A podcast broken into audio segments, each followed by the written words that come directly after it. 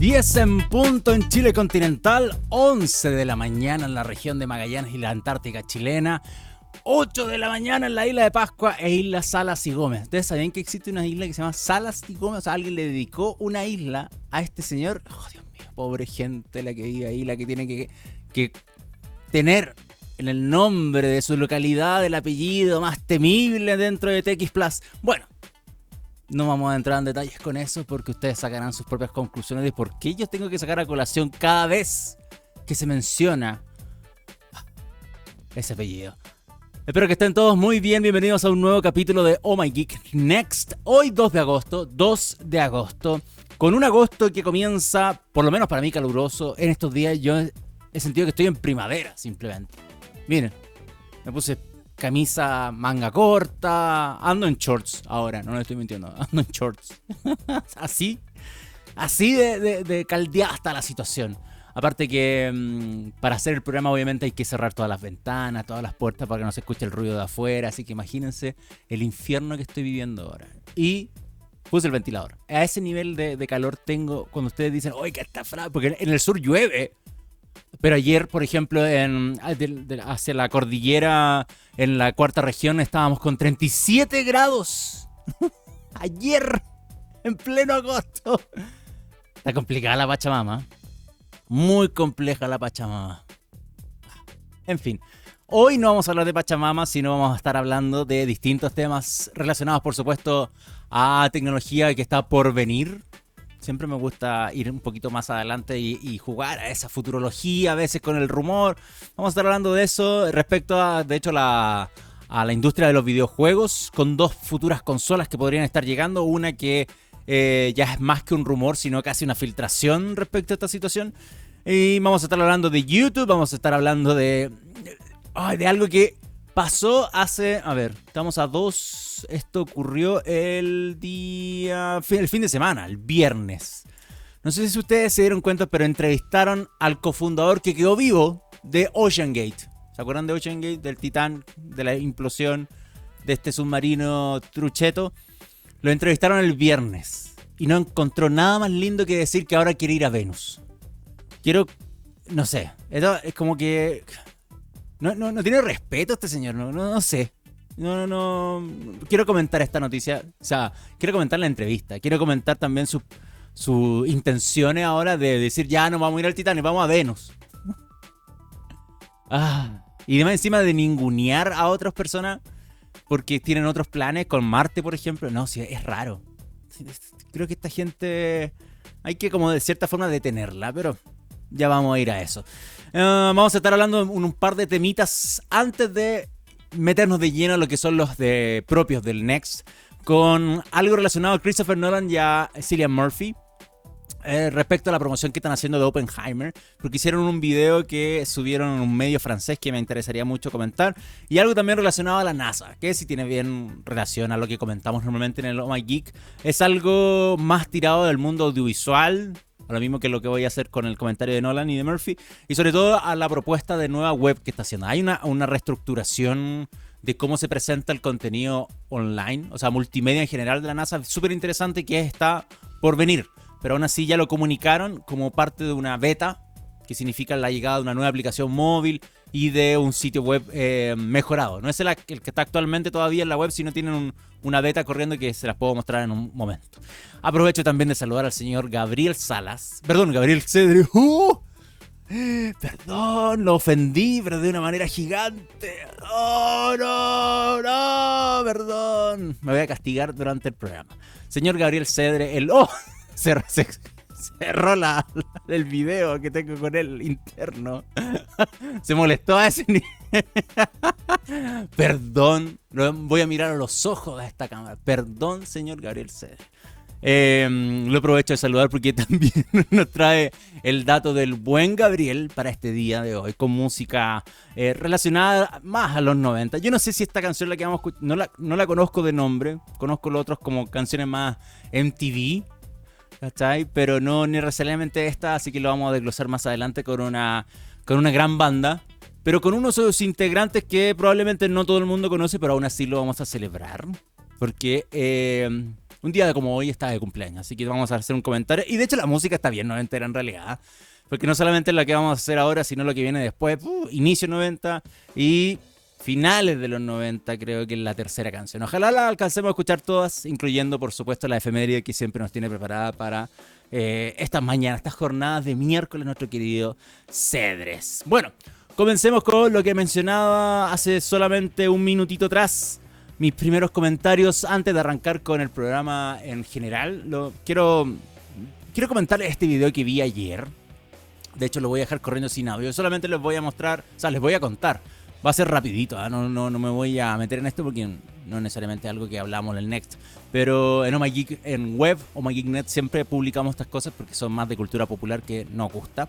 Em, ¿Qué pasó? Dentro de la promoción de Oppenheimer, eh, del Oppenheimer, del Jaime Abierto, eh, Nolan y eh, Cillian Murphy, o sea, el actor principal, el que interpreta a Oppenheimer, em, estuvieron en Francia haciendo la promoción de la película, por supuesto. Y este medio que se llama Convini, no sé si ustedes lo conocen, un medio de cultura pop en, Francia súper conocido, eh, lleva un par de años ya, ya una década, más de una década funcionando. Y Convini viene del nombre también de Japón, de la, por si les suena, de la, de la, de las convenience stores, así como la, como el, como no sé, como las que hay acá en las calles, el espacio 1, ese tipo de, de, de tiendas que en Japón se llaman konbini, son conocidas. Entonces le robaron el nombre y hicieron este medio de cultura pop. Como que siempre estamos abiertos 24 horas.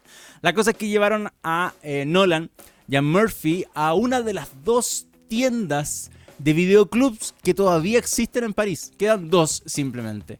Y esa lleva más de 40 años, 40 años aproximadamente funcionando y todavía hasta el día de hoy se puede mantener en pie, por suerte.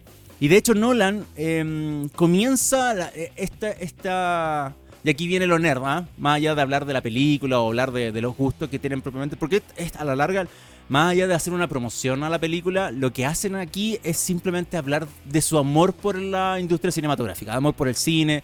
Eh, Nolan, o sea, las películas, si bien están, no es que vayan buscando películas, sino están puestas para que comenten, o sea, esto está preparado desde antes, pero todas las películas que, que, toma Nolan y habla con Murphy de estas son grandes películas. Yo no, no sé si las he visto todas pero por ejemplo, hablaron ahí de harto de Thomas Anderson eh, y con cinta y actores que son tienen papeles loables en cada una de estas. Incluso hay una película de, de Sean Connery que, que Murphy no haya visto y, y Nolan, por ejemplo, le dice, Oye, eh, si no has visto esta película, te estás perdiendo probablemente la mejor actuación de Sean Connery en la historia, en su mejor momento. Y una película antigua, yo tampoco la había visto. Entonces, hay hartas cosas que te pueden entregar por ese lado. Si eres alguien que le gusta las películas, puedes encontrar harto tema acá. Y lo otro que me llamó mucho la atención es el principio de este video, donde simplemente el, periodista que está junto a ellos le dice a. Eh, Christopher, eh, nosotros sabemos que tú eres alguien que defiende lo análogo versus la tecnología digital en cuanto a todo tipo de eh, producción, postproducción y, y, prácticamente distribución del contenido eh, de cinematográfico que tú preparas. Entonces le preguntaba, ¿a ti te gusta hacer eh, las películas, filmarlas en cinta? Pero ¿qué pasa también con, con la distribución? O sea, ¿te gustan a ti, por ejemplo, los DVD o los Blu-ray? Y Nolan se manda un comentario que es verdad, pero que no, no se da mucho porque, ¿para qué? Si hoy día está dominado simplemente por los servicios de streaming. Pero Nolan dice, los Blu-ray 4K para mí son la representación culmine de mi trabajo para el hogar. O sea, si alguien no fuera a ver una película mía al cine y no pudo tener esa experiencia y la quiere ver en la casa, comprarse el Blu-ray 4K de mi película es la eh, expresión máxima de lo que yo quiero mostrar. Porque uno, tiene menos compresión, y eso, y aquí es totalmente cierto. Eh, el streaming define cuánta compresión y modificación incluso al color que le puede llegar a, pasar eh, va a dar a, la película solamente por porque necesito verificar el backend de mi servidor, de mi servicio y que esto pueda aguantar la cantidad de gente que está reproduciendo un mismo contenido. Entonces, por ejemplo, incluso cuando son muy famosas algunas producciones eh, online, es muy interesante ver cómo, cómo el, contenido se sacrifica en cuanto a calidad solamente por, por tener la posibilidad de poder llegar a más casas. Porque claramente es un tema esa situación, es un problemita. Y frente a eso, eh, dice, bueno, el formato físico viene prácticamente sin compresión y es la mayor manifestación, culmine de mi producción. Y por otro lado, menciona el tema del color, o sea, o del, contraste, o del, del, look and feel de la película, que es como yo lo dije que se quedara, simplemente. Y el streaming también lo puede modificar y se puede, se puede modificar simplemente por el hecho de que se vuelva a comprimir para el propósito de hacerlo streaming. Entonces, em, es interesante esa respuesta de Nolan, eh, más allá de, su efervesciente em, fanatismo por la cinta, por la reproducción en cinta, pero también por el por si es que lo tenemos que llevar a un, a un método de distribución de hogar. El streaming no es su su, su, su favorita para este propósito, sino simplemente el ir y eh, eh, el tener la, la la copia física en un Blu-ray 4K. Lo dijo tal cual. Y por otro lado, obviamente, eh, hizo una referencia romántica al tema de, cómo descubrir películas. De, el hecho de haber ido a, una, mm, a una eh, tienda y observar lo que hay y ver las cajas y ver el arte y así uno descubre las películas viendo por ejemplo lo que te podía llamar la atención respecto a lo que estás viendo en, la caja, en la cinta eh, versus adaptar con el control remoto frente al streaming y eso es, también es cierto, es muy distinto eh, la exploración que podía hacer uno en, una, en un lugar físico con las carátulas y todo versus lo que uno hace en el control remoto y eso, ojo, ni siquiera ya sale de lo romántico sino también eh, es algo que ha tenido que enfrentar Netflix y otras plataformas y lo han dicho abiertamente. Es como la gente descubre nuevos contenidos, porque hay contenidos que quedan votados simplemente. Entonces acá hablaba de, lo que podía hacer. Incluso Murphy dice que descubrió una película por error, que no me acuerdo cuál era exactamente la que, había tomado, y dijo, no, yo fui al videoclub y me equivoqué, pensé que era otra película y descubrí esta. Entonces también era como parte del, atractivo de, en ese entonces de los videoclubs. Es un lindo video, no me acuerdo cuánto, dura 20 minutos, casi 20 minutos 19, con 22, para que le echen un vistazo. Está publicado en el YouTube, voy a hacer un, pequeño por ahí, para que lo puedan ver bien. Está publicado en el canal oficial de Convini en YouTube, para que lo puedan buscar y ver. Eh, se lo recomiendo completamente. Es un lindo video eh, y habla, más allá de para los fanáticos del cine, sino también de, de la justificación que tiene Nolan por la cinta y por ahora por la distribución eh, análoga del contenido. Así que, o sea, de la distribución digital, pero a través del formato físico del contenido para el hogar. O sea, eh, claramente no la nota muy a favor de, de un Netflix, de un HBO Max y así. bueno, eso por un lado. La próxima que les quiero comentar tiene que ver con la NASA. Y tiene que ver con la NASA porque, y esto sí que probablemente lo hago más cortito que lo otro. Em, la NASA anunció un nuevo sitio web y anunció una nueva aplicación que es un servicio propio de streaming llamado, wow, acá se quemaron la mente, NASA Plus. se quemaron las neuronas acá en la NASA para nombrar su nuevo servicio de streaming y la cosa es que eh, esto está en una fase beta. Entonces si ustedes entran al, primero a la web de la NASA, se van a encontrar con esta web, o sea, perdón, con la web tradicional. Y si ustedes entran a beta.nasa.gov, se van a encontrar con esta web, que es la nueva versión que están presentando, donde es tremendamente mucho más multimedia que antes. O sea, si antes era, para mí la, web de la NASA siempre era viejita, como una estructura vieja, como estas cosas que no son elásticas, son fijas, eh, en resoluciones grandes se veía así de pequeño el contenido, entonces eh, ha faltado una, una, actualización, pero igual he estado a favor siempre de, compartir fotografía y video en alta resolución, o sea, cuando yo les mencionaba, por ejemplo, las fotos que tomaba Cassini antes de desaparecer, o los de Marte en, los rovers que están actualmente, todas las versiones en alta resolución las suben en la web simplemente, no las comparten en redes sociales porque las redes sociales no permiten esta distribución en alta resolución, pero eh, la web de la NASA nunca fue mezquina en este, en este tipo de contenido. Y ahora es muchísimas más multimedia la que proponen este nuevo diseño, que como les digo está disponible en beta.nasa.com para que le echen un vistazo a cómo va a lucir la nueva plataforma. Y esta es la principal gracia anunciada con este anuncio, porque van a lanzar su propio servicio de streaming llamado NASA Plus. Y NASA Plus lo que va a hacer eh, no es cobrarte, por mucho que uno pueda creer así como, oh, se llaman NASA Plus igual que todos los demás y no me van a cobrar plata. No, la verdad es que es una, por suerte, es completamente gratuita y la NASA, de hecho, en un comunicado dice libre de publicidad, libre de cualquier cosa. Así que es simplemente llevar o volver a redistribuir lo que ya sube, por ejemplo, a YouTube. No sé si ustedes saben, pero el canal de YouTube de la NASA tiene transmisiones todo el día.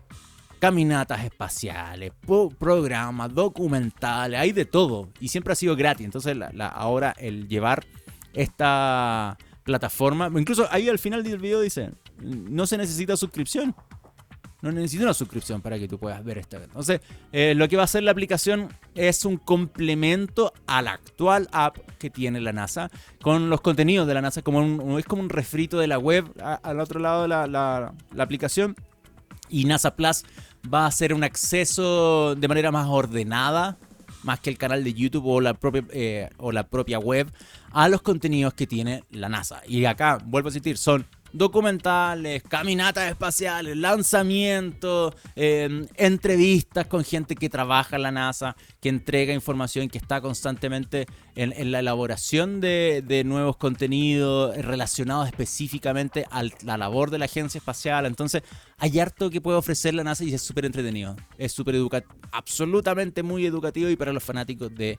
Eh, la ciencia aeroespacial, probablemente esta sea una tremendamente buena noticia. Así que la web por un lado y NASA Plus por el otro. Señor Cedres, es momento de música, es momento de su efeméride, porque un 2 de agosto de 1957 nace Butch Big en Wisconsin, Estados Unidos. Si no, les, no conocen a Butch Big, Em, yo de verdad no, yo no me sabía su apellido al menos, pero sabía que se llamaba Butch. Él, como rockero y productor musical, es conocido por ser el baterista de Garbage. Y vamos a escuchar Garbage ahora con Special, que yo no me acuerdo, eso es lo que les decía hace un ratito atrás, no me acuerdo de qué años es Special. Para mí, Only Happy When It Rains, eh, son como las canciones más, o Push It, canciones como más eh, como les dije, MTVileras de MTV. Traté de inventar algo ahí para, hacer la referencia. Pero Special, em, a ver, quiero, quiero sacar de la duda rápidamente esto. 98. Eh, ya, perfecto. Fines de... No sabía en qué parte de los 90 estábamos. 90, 98 fines de, de, esa década, así que vamos a disfrutar de Garbage, celebrando el cumpleaños de Batch Big, su baterista. Ya la vuelta, Obviamente vamos a seguir con más Next, pero vamos a estar hablando de la industria de los videojuegos con dos futuras consolas que estarían a la guaite de salir en los próximos meses. Mm, digamos, meses y años, por así decirlo, meses y años. Ahí voy a explicar por qué. Vamos y volvemos. Estamos de regreso y disfrutábamos de Garbage con Special en la celebración del cumpleaños de Batch Big, su baterista, en la nueva efeméride del señor Gabriel Cedre. Gracias, don Gabriel, el verdadero, el único, el bueno. Ve que me estoy ahí poniendo eh, a la buena con usted después de haberlo confundido con el, con el peor de todos los Gabrieles que hay en ese radio. Ah, lo lamento, amiguito. Bueno, eh, antes de pasar al próximo tema, estaba pensando, estaba viendo la pauta. Perdón por estas patinadas que me pego, pero es que tengo más o menos un poco desordenada la, pauta. Antes de pasar a lo que va a ser la, conversación respecto a las futuras consolas que se están filtrando, eh, me encanta decir esas comillas cuando hablamos de filtraciones porque a veces las filtraciones son más a propósito que nunca. Em, es momento de mencionar a nuestros queridos amigos de IBM porque ellos siempre han estado transformando los modelos de negocios de todo el mundo a través de tecnologías, creando nuevas oportunidades de crecimiento y nuevos parámetros de eficiencia. Ellos son líderes en la inteligencia artificial de los negocios y van más allá porque IBM integra tecnología y experiencia proporcionando infraestructura, software, innovación y servicios de consultoría para ayudar a la transformación digital de las empresas más importantes del mundo. Visiten www.ibm.cl y descubran cómo IBM está ayudando a que el mundo funcione mejor. Vamos a crear juntos la transformación y el progreso de los negocios de América Latina. Gracias, IBM. Ahora sí. Eh, que... Qué mala configuración hice acá del, del OS, ¿ah? como que aparece de golpe las cosas. Bueno, ahí lo voy a corregir. Eh, vamos a hablar de esa foto que está media recortada mal. Se alcanza a ver la mitad de un lado y la mitad del otro, pero esto es parte de la publicación que les voy a mostrar acá pantalla completa. Sí, mejor. Esta web es windowscentral.com, que es un medio dedicado principalmente a cubrir contenidos relacionados al mundo de los PC y obviamente por su nombre a el mundo Windows, pero en realidad al mundo de los PC. La cosa es que de forma exclusiva, por eso hay que citarlos y mencionarlos que ellos son los, la fuente única y primordial de esta información es que Lenovo está trabajando para que en los próximos meses aparezca una nueva consola llamada Lenovo Go. Y la idea es ir a competir contra la Asus ROG Ally y por supuesto contra la Steam Deck, ya que eh, son consolas que vienen con Windows. Y en el caso de la Legion Go vendría con um, Windows 11. Y la idea obviamente es que tú puedas jugar juegos, títulos AAA dentro de esta consolita, considerando por supuesto que el tener Windows significa que tú puedes tener acceso a las plataformas de videojuegos de descarga y obviamente los títulos que puedas tener dentro de, esta, de este sistema operativo, que claramente te permite mucho más a lo que pasa con los sistemas operativos móviles, o sea, mayor calidad, mayor control y obviamente mayor acceso a, a juegos más pesados que necesitan más eh, potencia. Entonces es una consola basada en Windows según los datos que están publicados en esta, em, no sé si llamarlo filtración, pero sí información exclusiva que eh, tiene Windows Central, donde está ahí, por ejemplo, menciona que va a ser iguales, similares a dispositivos como el Rock Ally, como les decía, de la Asus, o eh, cualquier otro que tengan estos aspectos que son muy parecidos a la Switch, básicamente o sea, obviamente con controles, eh, mandos y la pantalla en el centro. O sea, no, no hay mucha. No, es como hablar de un nuevo celular. Son todos iguales, básicamente. Acá, todas las consolas portátiles son todas iguales también. Entonces, em, yo creo que a la larga lo que puede ganar acá es la capacidad de cómo converge el software y el hardware. Pensando, por ejemplo, en lo último que hemos sabido de la Rockalite que la principal queja fue cómo se chupa la batería en simplemente un par de horas. Y digo un par porque son dos horas simplemente casi la duración que podía tener esta consola. Entonces de, movilidad tiene poco porque no te dura mucho y no hay mucha capacidad tampoco de, regular o entender bien eh, qué puedo hacer dentro del sistema operativo para que eh, esta simplemente no se termine comiendo todos los recursos que tengan de energía para poder seguir utilizando. Entonces, em, yo creo que la gran diferencia que puede hacer Lenovo en esto es obviamente lo que, según las filtraciones digo, de Windows Central, claramente, es si es que va a llevar un procesador de la familia AMD, em, que son parte de los nuevos modelos de la familia AMD Phoenix, que el fabricante habla como de para dispositivos ultra delgados, como ultrabooks, eh, y que pueden centrarse en videojuegos justamente, es que hay una buena convergencia ahí entre el hardware y software para que no pase esto y que pueda tener, sea mucho más inteligente también en poder resguardar los recursos energéticos y no pase lo mismo que con la Rock que sus quejas sean principalmente porque no hay nada de portátil, tengo que estar prácticamente enchufado o cargando baterías constantemente porque no duran mucho para el propósito de simplemente jugar. Eh, bueno, como les dije, esta información está publicada en Rockline incluso con imágenes, por eso a mí me parece raro estas cuestiones donde uno dice, oh, sí, es una filtración. Mm. no sé, ¿ah? eh, como que si ya estoy casi publicando eh, conceptos de la consola, ya es como raro. Pero bueno, em, lo interesante es claramente la, posibilidad de conectarse a servicios en la nube donde yo pueda tener acceso a videojuegos y eso creo que probablemente sea el mayor atractivo para este tipo de consolitas donde la gente quiere basarse en Windows para tener acceso a lo que puede ser este sistema operativo, pero también de poder tener acceso directo a los servicios de, gaming más populares del planeta, incluyendo por ejemplo eh, Xbox Cloud Gaming o, GeForce Now, considerando que claramente van a querer sumarse a Lenovo en esta aventura de poder hacer em, una consolita más para el mundo eh, móvil, se podría decir, basada específicamente en Windows. Vamos a ver qué pasa en los próximos meses. Me parece interesante. Claramente, claramente, independiente de que alguien pueda decir, ¿para qué? Eh, que se suben nuevos actores a la pelea siempre es bueno. Siempre va a ser bueno en todos los universos posibles. Smartphone, las consolas, todo. Siempre es bueno que alguien lo intente al menos para, para eh, equiparar precios, para empujar la innovación, para que el que se sienta muy líder dentro de la categoría también se empiece a preocupar y decir, oye, no, tengo que empezar a, reencantar mi público. Entonces, que exista la alternativa siempre es bueno, siempre, siempre, siempre. Así que, bien por el no, vamos a ver qué resulta. Eh, en el porvenir, claramente. Y lo otro es algo que les había comentado, creo, pero al voleo simplemente, porque lo había leído por ahí. De, de la próxima, de la, de la que va a seguir a la Nintendo Switch. Y creo que lo comenté porque em, no me acuerdo cuál fue el contexto que estábamos hablando acá en el programa, pero yo les dije, pero si la Nintendo Switch igual a salir unas filtraciones, que iba a ser ahora más estacionaria, que ya no iba a ser tan móvil, bueno, la cosa es que están saliendo cada vez más filtraciones y la sucesora de la Nintendo Switch estaría llegando, ya está con fecha ya, eh, para la mitad del próximo año, o sea, en un año más, pensando que julio es la mitad de... o junio, junio-julio es la mitad del año.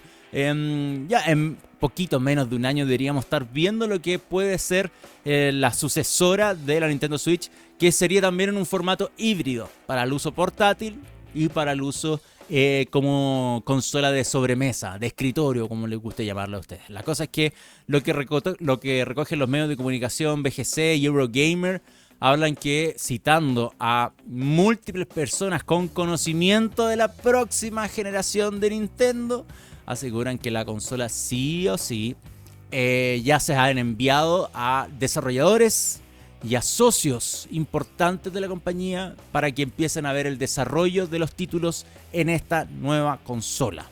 Así que los kits de, desarrollo lo hace Apple, lo hacen todos los fabricantes, ya se están enviando y eso significaría que eh, se avecina, por supuesto, lo que sería la nueva consola y por eso se les da esta fecha a un año más prácticamente para que sea lanzada. Me encanta que Nintendo, de hecho, tenga, em, tenga otro calendario totalmente distinto a lo que quiere Xbox o PlayStation. No le importa simplemente. Nintendo tiene su, fanaticada, su, grupo de gente que es súper fiel al producto, a los títulos, a todo la, al romanticismo que hay alrededor de Nintendo. Y bueno, si PlayStation sacó la 5, me da lo mismo, la Xbox eh, Series X o Series S por tu carajo. Me demoro dos años más, tres años más y saco la mía. y se acabó, así de simple. Así que eh, me gusta los que, que Nintendo también reme por otro lado.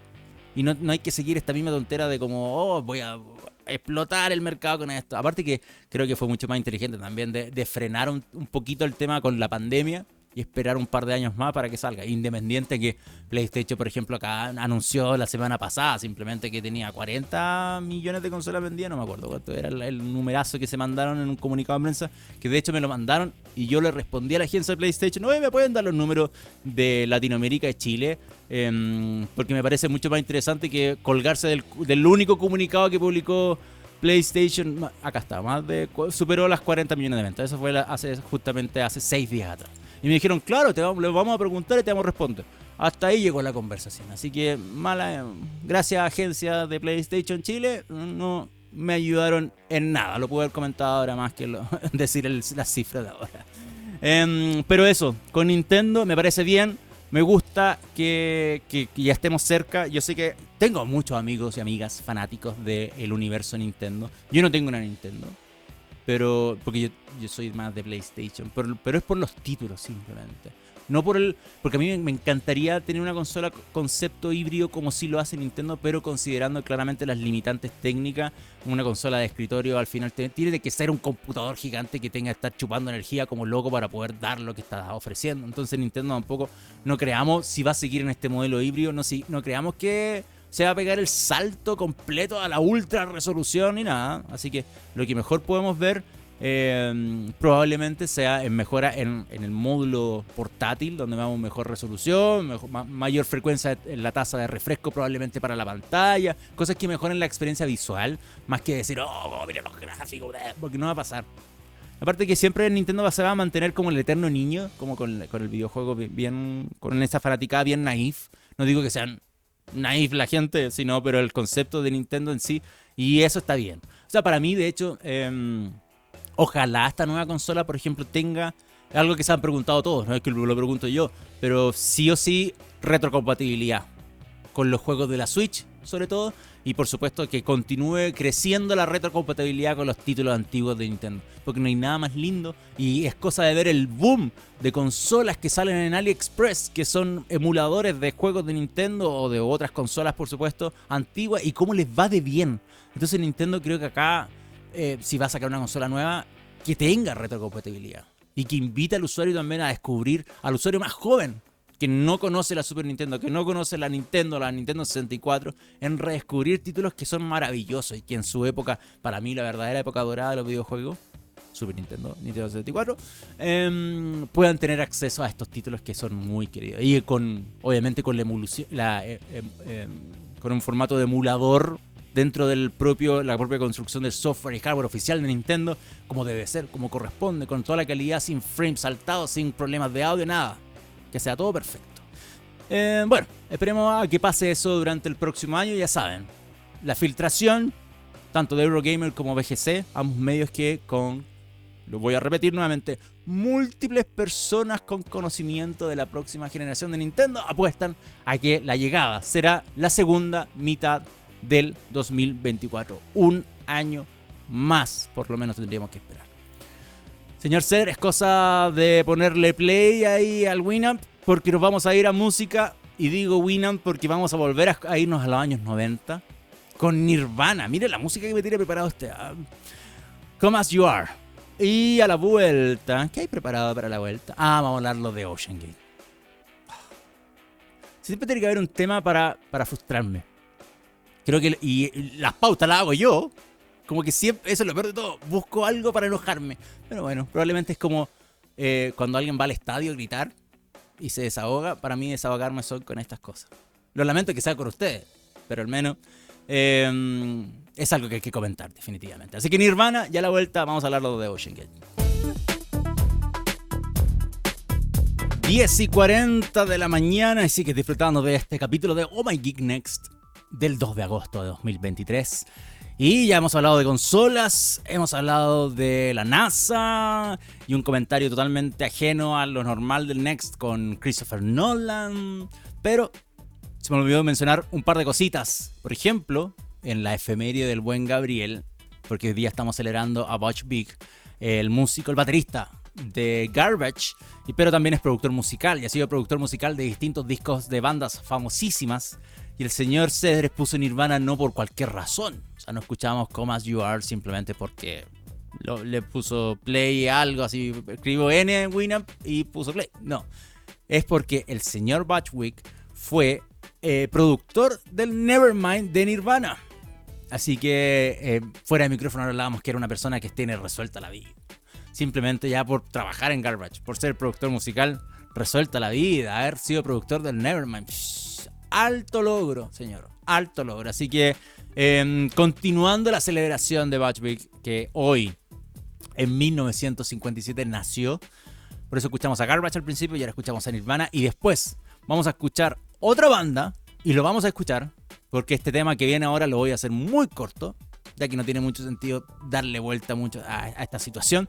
Em, y también vamos a hablar de otro disco que es de otra banda increíble que también fue productor. Así que le vamos a echar un vistazo de eso en un par de minutos simplemente. Antes de irnos a la próxima canción y después vamos a terminar probablemente con otro tema. Eh, lo que les quiero mostrar es esto. Insider, que es un medio mm, tecnología de Estados Unidos, pudo entrevistar al cofundador de OceanGate, que eh, sinceramente lleva días simplemente desde Ah, de semana desde el desastre del submarino Titán, eh, donde su empresa simplemente llevó el desastre a, a, personas teniendo tecnología deficiente, trabajo de investigación totalmente irresponsable, sin certificación de nada. ¿Para qué vamos a volver a, a reflotar cosas que ya todo el mundo ha dicho? En todo caso, no me voy a meter con eso. Pero en esta entrevista es lo que está en el titular, de hecho. Él, quiere llevar a mil personas a flotar, básicamente, a Venus en, una, en un próximo proyecto. Y lo primero que se me ocurre, lo que se me viene a la mente, más allá de las ideas que pueda tener como eh, con esta locura de, de, estar llevando gente o cosas así, es cómo no hay un poco de respeto o mejor me mantengo al margen un tiempo porque todavía estoy bajo la mirada de la gente. O sea, esto pasó hace nada y todavía te están apuntando con el dedo Guillermo Sunlane. Ese es el nombre de este señor. Entonces me llama demasiado la atención que ahora en esta entrevista se dedique a simplemente hablar de un nuevo proyecto y prácticamente plantearlos para empezar a juntar plata para llevar a esta colonia flotante hacia Venus y que espera que pueda alojar hasta mil personas para el año 2050. Y de pasada, haciendo esta promoción ordinaria a lo que eh, para seguir robándole probablemente a, empresarios o a anda a saber tú quién auspicia este tipo de estupideces. Le echó una, una, mm, una barridita a Elon Musk. Quiero tampoco quiero defender a Elon Musk, pero se acuerdan que eh, Musk dice que quiere llevar a Marte un millón de personas para el 2050. Entonces, por eso mismo, él cree que es mejor idea llevar a mil personas a Venus de aquí al 2050 y sabiendo que Venus tiene una presión atmosférica absurda, 92 veces mayor que eh, la que existe acá en la Tierra. Entonces, si fuiste un imbécil bajo el agua, ¿por qué no vas a ser un imbécil en el espacio? Guillermo Sunlane, corta tu estupidez simplemente. Y deja de dar vergüenza y pena y solamente dedícate a ser responsable de la muerte de las personas que fallecieron en tu escandalosa empresa OceanGate. Eh, esta entrevista, bueno, la hizo Ocean y claramente uno va, cuando entrevista a alguien, el propósito es escuchar a las personas, eh, pero claramente con parte de, de lo que va a ser su proyección. Yo se las recomiendo leer, pero también saquen sus propias conclusiones. ¿Cómo puede existir tan gente tan, tan carerraja? Así de simple. No, no puede ser. Así que cuando lo vi, fue como, no, señor, usted ni siquiera debería tener la decencia de estar mencionando proyectos. Nada. Nada.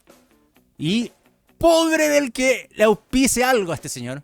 Porque Oh My Geek va a estar publicando quién es el que le pasa plata por las estupideces que quiere hacer de acá en adelante este señor. Está, para mí, canceladísimo Guillermo Sonlane. Canceladísimo. Así que nada, Solamente quería decir eso, porque esta noticia no iba a durar mucho. no iba a comentar nada más. Ni siquiera voy a comentar el detalle de la entrevista porque está en Insider, la puede leer cualquiera.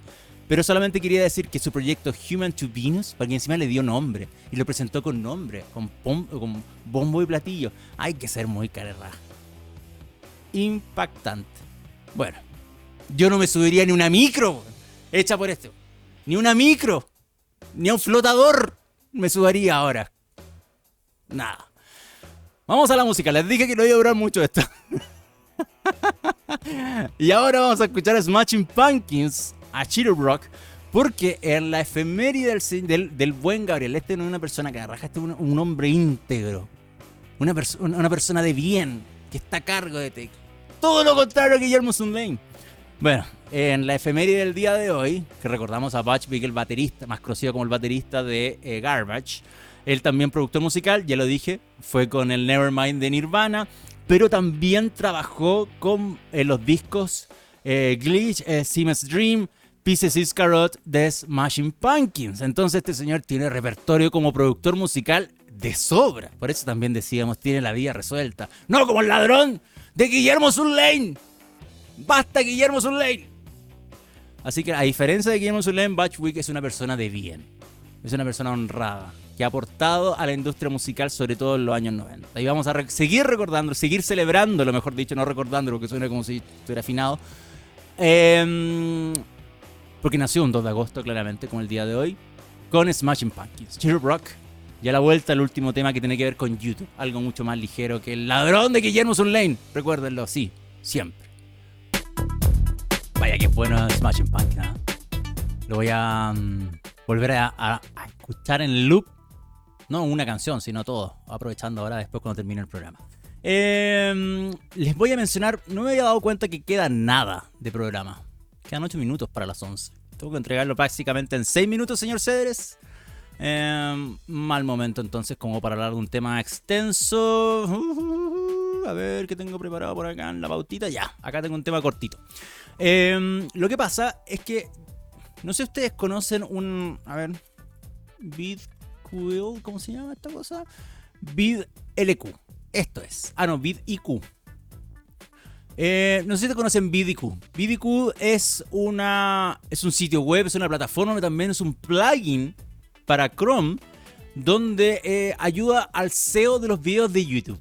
Yo se lo recomiendo completamente, yo lo utilizo porque me ayuda mucho cuando publico cosas, me evalúa los tags, eh, evalúa, por ejemplo, a otros videos, cómo están, por ejemplo, en distribución social, cómo están en, engagement dentro de la propia plataforma. Y VidIQ es re bueno en ese aspecto. La cosa es que estoy haciendo una introducción media larga para el tema, no, no voy a hablar de VidIQ, pero eso los quería comentar igual para que si ustedes suben videos a YouTube y les gusta hacer contenidos en YouTube, VidIQ es una buena herramienta.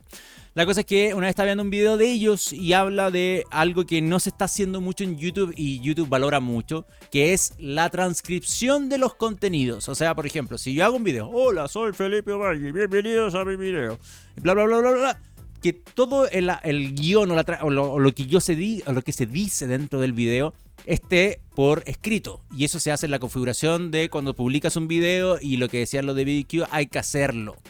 Eh, claramente YouTube en algún punto cuando el video ya es medio famosillo o le va bien o tiene cierta cantidad de visitas lo hace de forma automática, hace una transcripción automática del contenido. Me ha pasado a mí con videos de Oh My Geek, de hecho, que de repente, oh, tienen... Em, tienen ahí su transcripción y eso es parte cuando uno configura el video y le dice el video está en idioma en español latinoamericano, ese es su idioma original.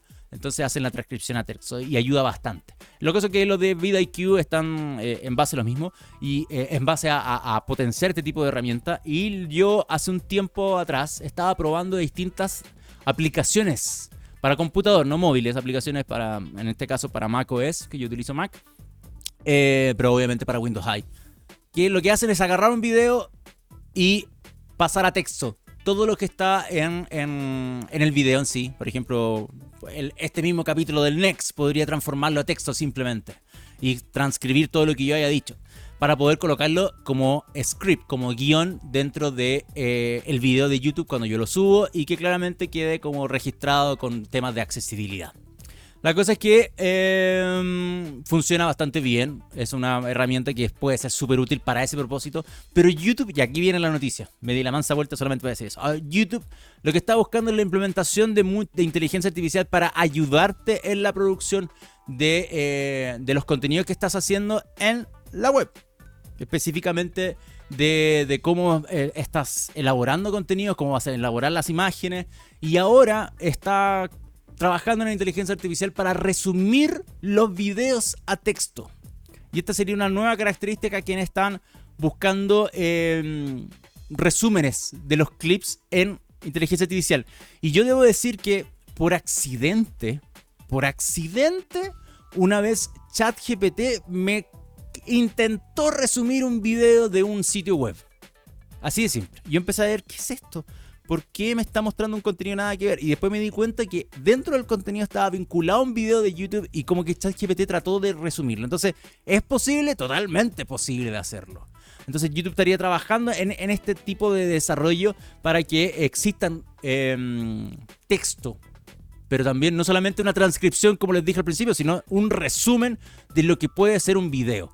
Y a mí me parece tremendamente útil, no solamente para la gente, por tema de accesibilidad, no solamente por un tema de accesibilidad para alguien que, por ejemplo, pueda ser eh, sordomuda o tenga algún tipo de impedimento para escuchar, sino también, por ejemplo, para los propios, para los propios creadores de contenido que, por ejemplo, hacen un video y después tienen que reducirlo a una explicación o hacer un contenido para que acompañe el video y pueda hacer en base a lo mismo lo que está haciendo el mismo clip y no tener que reescribir algo por su cuenta. Así que sí, me parecen eh, experimentos de YouTube Em, bastante buenos, útiles y que ya podrían ser parte simplemente de lo que la web empieza a ofrecer de aquí en adelante. O sea, un apoyo íntegro de inteligencia artificial para la creación de videos, ya sea a través de esto o lo que presentó Vimeo hace un tiempo atrás y que lo mencioné acá en el programa, la creación de guiones con inteligencia artificial, pero todo integrado dentro de la plataforma, no utilizando herramientas de tercero, sino Vimeo te da la inteligencia artificial, YouTube te da la inteligencia artificial y no me muevo de ahí.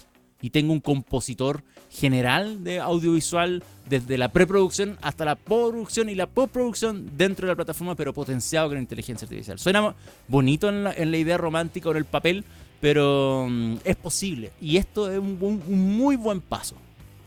Esto es un muy buen paso y está eh, publicado. De hecho, se lo voy a. Ah, ya no se lo puedo mostrar porque ya, hecho, ya es tarde y cerré mi apoyo visual de navegador. Así que, pero está en la, en la ayuda de YouTube.